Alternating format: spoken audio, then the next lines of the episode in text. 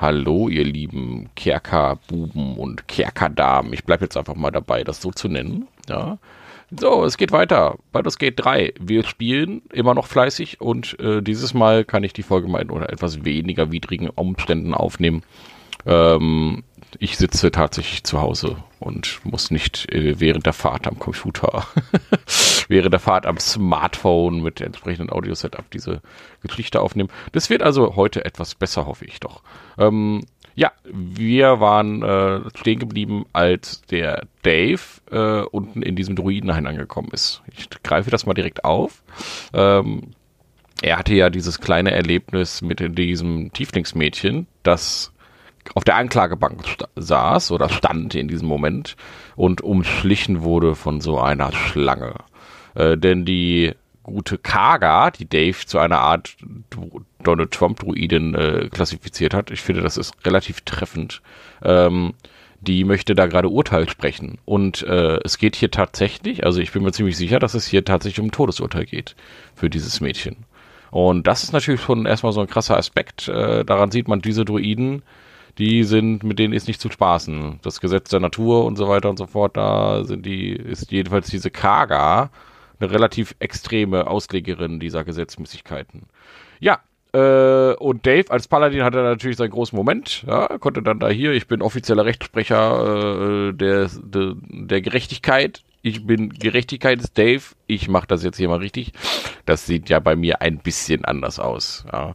Ich habe tatsächlich ähm, nicht so einen großen Moment da gehabt, denn äh, ich war da sogar eher ein bisschen enttäuscht. Das war dieser eine Moment, wo ich dann angefangen habe, das ein bisschen schade zu finden. Ähm, dass äh, es natürlich diese große Klassenauswahl gibt, aber es natürlich nicht für jeden Unteraspekt der Klasse Gesprächsoptionen geben kann. Das ist ja klar. Äh, und dass es natürlich auch kein Gesinnungssystem gibt. Das ist natürlich ein Vorteil, aber auch ein Nachteil. Das heißt, wenn man jetzt eben zum Beispiel eine böse Gesinnung auswählt, gibt es zum Beispiel keine speziellen bösen Fragestellungen, sondern es gibt einfach Fragestellungen, die man sich aussuchen kann. Und dann gibt es natürlich noch klassenbezogene Fragestellungen. Aber meine Druiden, äh, die klassischen Druide-Fragestellungen, die ich dann da auch zur Verfügung hatte, die waren mehr so, hm, aber Silvanus lehrt uns doch dies, aber wir tun doch eher das und so weiter. Also sehr friedfertig. Und ja, meine Sporendruidin ist halt einfach ziemlich neutral und ähm, ist aber eher so, ich sag mal so, auf dem Bösometer ein bisschen weiter oben angegrenzt.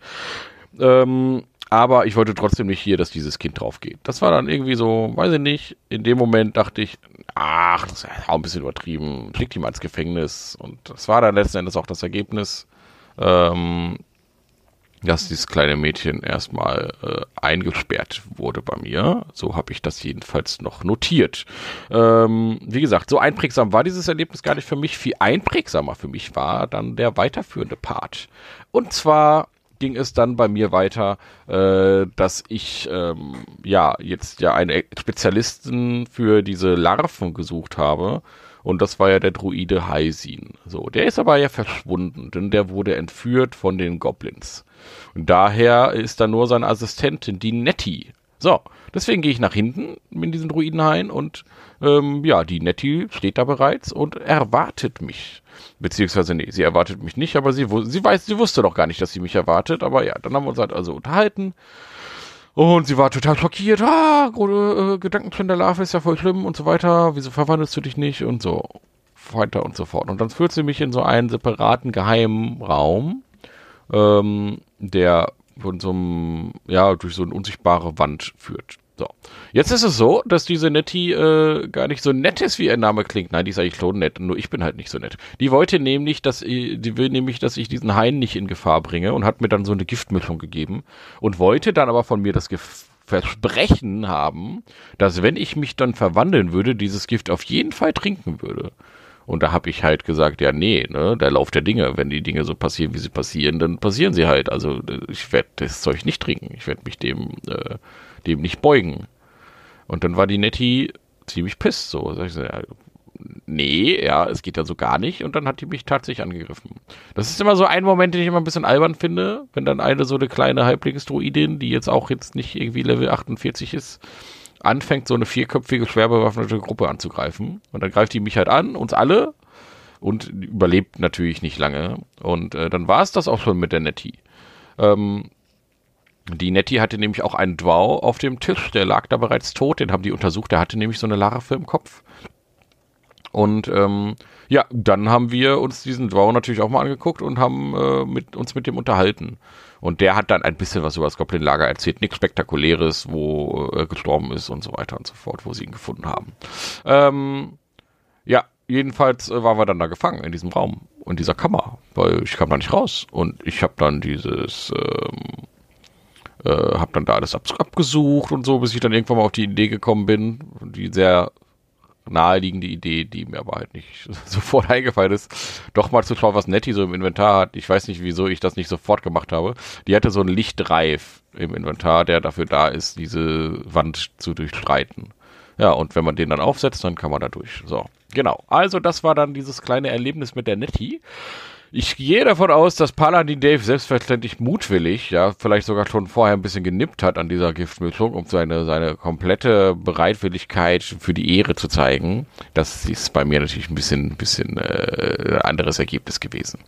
So, da wir, Dave und ich aber nun in der letzten Zeit vergleichsweise viel gespielt haben, ähm, werde ich jetzt einfach mal äh, ein paar ganz besondere Knotenpunkte in diesem ersten Akt äh, rausholen, über die wir dann vielleicht beide mal so ein bisschen ähm, sprechen können, wie das denn bei dir so abgelaufen ist, Dave. So, also ich betone übrigens nochmal, wir sind und befinden uns jetzt hier wirklich im Spoiler-Territorium, falls es wirklich noch keiner mitbekommen hat. Dieser Podcast ist am meisten zu genießen für Leute, die vielleicht schon das Early Access oder den Akt 1 bereits gespielt haben.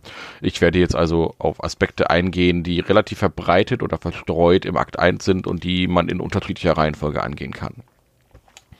Gehen wir doch mal zu einer meiner absoluten Lieblingsbegegnungen im Akt 1 und zwar ist das die gute Vettel-Quest. Und zwar kommt man ähm, im Süden in den Sumpf. Denn der Sumpf sieht aber, wenn man da so hinkommt, richtig schön idyllisch aus. Ja, da gibt es so eine nette kleine, ähm, ja, das ist, sieht eher aus wie so kleine ähm, äh, äh, kleine Mini-Inselchen, auf denen wächst alles grün, da läuft so ein Schaf rum, laufen drei Schafe rum. Äh, wenn ich versuche mit denen zu sprechen, machen die trotzdem weiter so mäh irgendwie, also äh, und können mir nichts Adäquates sagen. Also irgendwie stimmt was mit diesen Schafen nicht, das ist ein bisschen ungewöhnlich. Und ähm, aber direkt am Eingang des Sumpfes steht bereits die Tante, Tantchen Ethel, wird sie genannt. Tantchen Ethel, eine nette alte Dame, die diskutiert gerade mit zwei, ähm, ja, ich würde mal sagen, klassischen Bauerntölpeln. Ja, wenn man das so, so geben die sich und so werden die, glaube ich, auch ein bisschen dargestellt. Also so Bauern, äh, äh, äh, äh Bauern, äh, ja, jedenfalls so, so solche Leute, so ganz, ganz normale, einfaches, ganz normales, einfaches Volk und die verlangen ihre Schwester, die äh, Mairina. Ja, die ist äh, verschwunden, die soll bei der Ethel sein und die Ethel sollte doch bitte wieder rausrücken. So, und dann kommt die, kommen wir da hin und die Ethel tut so, oh, Abenteurer, helft mir doch bitte, diese Männer belästigen mich und bla und ich, äh, wie ich halt immer so bin, so neutral eher neutral. Hat gesagt, ja, pff, nee, also ich mische mich da nicht ein, kümmert euch selber um euer Zeug. Und dann macht die Ete halt einfach, also verdammte Abenteurer, das kann ja wohl nicht wahr sein hier. So eine alte Frau ruft um Hilfe und ihr macht gar nichts und dann macht die kurz irgendeinen krassen Zauber und die beiden fallen tot um. So mit so einem grünen Schleier. Die sind auch sofort tot. Also die liegen mit offenen Augen auf dem Boden und sie teleportiert sich weg. Ja, dann ähm, ist klar, okay, ich glaube, das Tantchen Ete ist nicht so, nicht so nettes Tantchen. Wir gehen also weiter durch den Sumpf, äh, erforschen ein bisschen und dann kommen wir zu so einer schönen, netten Hütte, alles idyllisch, alles schön, alles sauber, ordentlich. Und ähm, dort befindet sich dann das Tantchen Ethel. Und ähm, wir sagen ja hier, gib uns doch mal die Marina raus hier, die, äh, das wäre doch eigentlich mal, wir wollen mal mit der sprechen hier. Irgendwas stimmt doch hier nicht. Und dann die äh, hat das Tantchen gesagt, ja, nee, komm, guck mal, ich kann dir doch hier diese Lava aus dem Kopf holen. Und ähm, ich dachte nur, nee, ich will die aber eigentlich behalten. So, das ist kein tolles Angebot, Tantchen, weil ich glaube, die Larve ist eigentlich ganz cool. Ja, jedenfalls äh, hat das Tantchen dann äh, gesagt, ja, dann verzieht euch, beziehungsweise hier, ihr könnt noch mit mir handeln. Dann kann man noch mit handeln und dann kann man sich halt selber umgucken. Und dann mache ich das. Ich gucke mich ein bisschen um, schau mal hier, schau mal da. Und dann finden wir hinter dem Kamin bei Tantchen Ete, die ist, glaube ich, zu dem Zeitpunkt auch abgehauen. Ich weiß gar nicht genau, aber die war nicht da, jedenfalls. Ähm, die hat, ist, glaube ich, Kräuter sammeln gegangen oder so ein Quatsch. Ähm, ja, dann habe ich diesen Kamin gelöscht mit äh, einem Wasserfass, das ich zufälligerweise noch im Inventar hatte. Und dann konnte man da so durchgehen. Und jetzt geht's los. Das ist hier die übelste unterirdische, richtig eklige Wurzelhöhle, wo halt wirklich überall Leichen an den Wänden hängen und Leute äh, sind da in seltsamsten Posen. Da steht einer, hat seinen eigenen Kopf in der Hand, der scheint in so einem verfluchten Zustand zu sein. Dann das, steht da ein versteinerter Zwerg, dann ist da ein wahnsinnig gewordener Elf, äh, der ähm, ja, der permanent Visionen hat der erkennt uns auch einfach nur noch als Gedankenfinder. Also der scheint immer direkt irgendwelche Zukunftsblicke zu haben in einer unangenehmen Art und Weise. Ähm, jedenfalls schaffen wir es dann nach viel hin und her, äh, äh, da so ein bisschen weiterzukommen.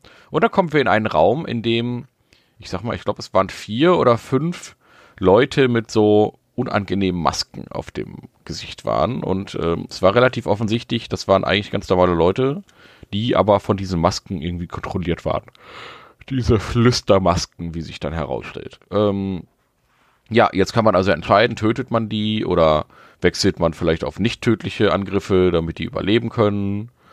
Oder ähm, versucht man vorbeizuschleichen. Ähm, oder ja, oder so stumpf wie ich das jetzt gemacht habe, die greifen mich an, ich greife die an, weiter geht's. Ja, waren äh, ja mittelharter Kampf und dann einer von diesen vier Flüstermaskenleuten hatte doch eine etwas größeren Wumms, aber war jetzt auch nicht so schlimm. Ja, und dann geht's weiter, dann äh, gehen wir, spazieren wir ein bisschen weiter runter unter diesen, äh, in diese Höhle herunter. Und dann, ähm, ja, sieht man Ethels wahres Gesicht irgendwann. Also es ist nach dem ne, Fallen gespickt und Gas und sonst was.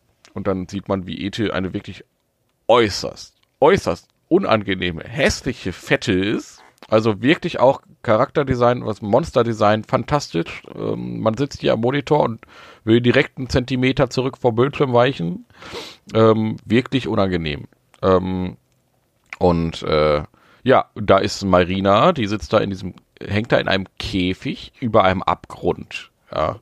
Und ähm, sagt hier, haltet euch raus, bitte haut ab, lasst das, lasst uns in Ruhe. Also irgendwie die schreit jetzt nicht so um Hilfe, ja, so. Bis irgendwann dann in diesem Gespräch, nachdem Ethel versucht hat, mich zu überzeugen, weil es ist ja ein Vernunft, vernunftbegabtes Wesen, ja, hat die halt versucht, mich zu überzeugen, ja komm, ne, verzieh dich, äh, kriegst auch, weiß ich nicht, ähm, äh, hier dies und das und Ananas. Aber äh, darauf habe ich mich natürlich nicht eingelassen. Denn ähm, ich wollte jetzt nicht unbedingt Marina unbedingt hier retten, aber äh, so eine Fette äh, wollte ich jetzt auch nicht leben lassen. So, das ist ja ein sehr unangenehmes Wesen und äh, die gefällt mir nicht und die, äh, die schnapp ich mir mal. Ja, dann habe ich jedenfalls gegen diese Fette ähm, gekämpft. Und dieser Kampf, der war wirklich knochenhart. Ähm, aber nicht so hart wie erwartet. Also ich dachte, es wird schlimmer. Die Fette hatte nämlich äh, die Fähigkeit, direkt zu Beginn sich in vier separate Varianten von ihr aufzusplitten. Das heißt, drei Illusionen und sie selber. Ich meine, das ist jetzt nicht so schlimm, das ist ein bekannter Zauber, ähm, aber ich kenne die Variante des Zaubers nicht, in dem dann diese separaten Illusionen auch alle eigenständig wirken können und auch alle eigenständig noch Zauber wirken können und so weiter. Das war schon krass. Vielleicht, äh, ja, müsste ich noch mal in den höheren Zauberregion gucken, was das für ein Zauber ist, oder bei der Fette-Beschreibung, welche Fette vielleicht sowas kann. Oder die Leute von Larian haben sich das halt ausgedacht, was ja auch okay ist. Ähm, aber äh, ja, ihr könnt mich gerne korrigieren, wenn ihr genau wisst, welcher Zauber das ist und ähm, äh, wie das geht.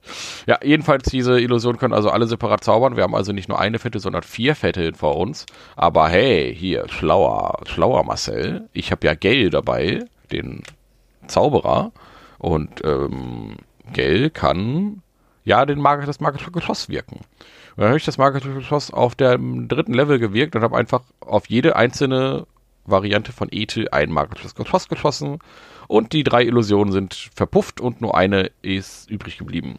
Ja, die konnten wir dann direkt erstmal angreifen. Lesel ist mit einem Sturmangriff hin und ähm, hat dann nochmal äh, mit einer Bonusaktion einen zweiten Zug gehabt und dann haben wir sie dann irgendwann gekriegt. Also die hat sich immer wieder dann auch aufgeteilt, aufgesplittet und irgendwann wollte sie dann ganz gemein sein und hat sich äh, zum Teil in Ethel und zum Teil in Marina verwandelt, weil sie dachte, ja hier, guck mal, das, also das Mädchen wirst ja nicht angreifen. Ja, ja doch, ne? Marketus Kloss auf alle vier Varianten. Marina hat es natürlich überlebt, weil ist ja nur Marketus Kloss, ne? Macht ja nur drei Schadenspunkte ungefähr, drei bis vier.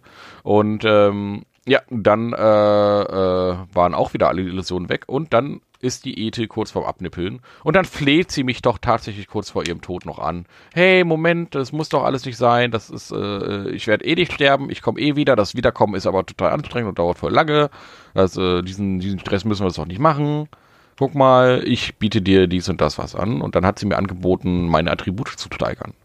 Da habe ich ja wirklich, wirklich nachgedacht. Ich habe echt überlegt, so, ah, ah, ist ja schon ein gutes Angebot. Aber, aber dann dachte ich ja, nee, ich möchte eigentlich gucken, was du noch so an Ausrüstung hast und du hast bestimmt auch hier noch geiles Zeug und ich bin ja Druidin und du bist so eine Fette. Ich wette, du hast perfektes, perfekte Sachen für mich.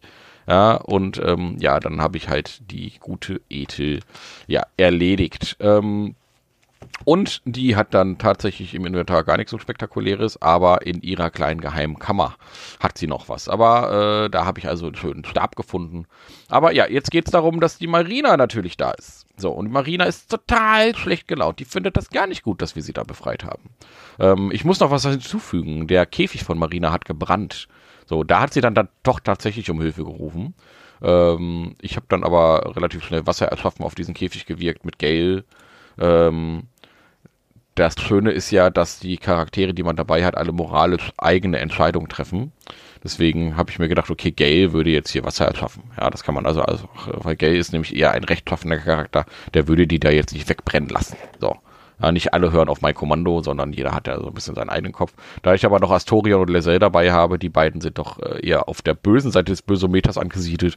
Deswegen ähm, passt das schon äh, mit der generellen Entscheidung, mit der Art und Weise, wie ich da so durch die Welt gehe. Ähm, Marina ist jedenfalls sauer, denn sie hatte wohl einen Pakt mit Ethel. Denn Marina hatte ein ungeborenes Kind im Bauch und sollte eigentlich nur da abwarten, bis dieses Kind auf die Welt kommt, denn Ethel wollte es angeblich aufziehen und zu einer, ähm, ja, äh, zu einer großen Zauberin machen, hat Marina sich erzählen lassen von Ethel. Ja, äh, schon dumm, Marina, ne, ist eine Fette. Ich glaube nicht, dass die so edle Motive hat, äh, einfach anderen ihr Wissen beizubringen und so.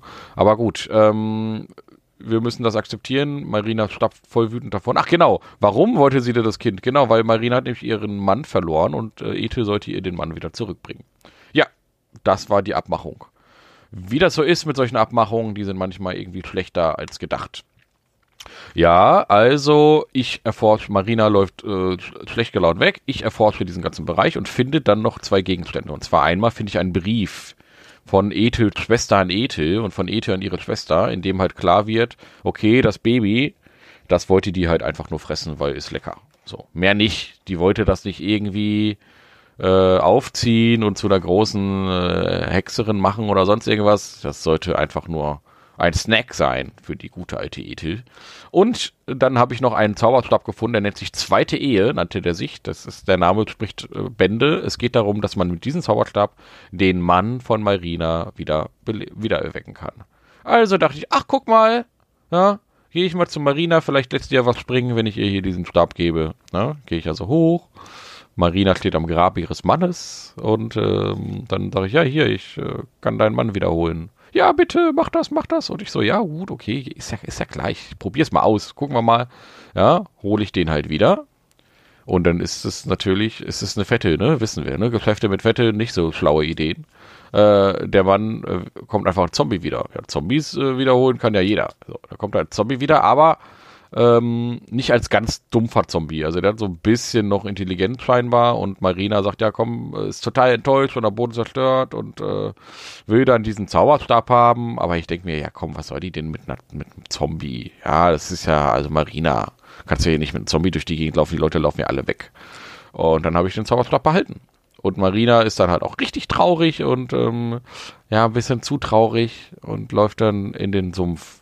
Und ähm, ja, das war's dann leider mit Marina. Aber äh, wir müssen das positiv sehen, wie meine Sporenruidin sagen würde. Aus, ihren, aus ihrem Leichnam würden dann natürlich entsprechend äh, neues Leben ersprießen. Und außerdem habe ich jetzt einen Zombie-Diener den ich noch mitnehmen kann, denn mit diesem Stab kann ich jetzt diesen Zombie immer wieder rufen und der unterstützt mich im Kampf.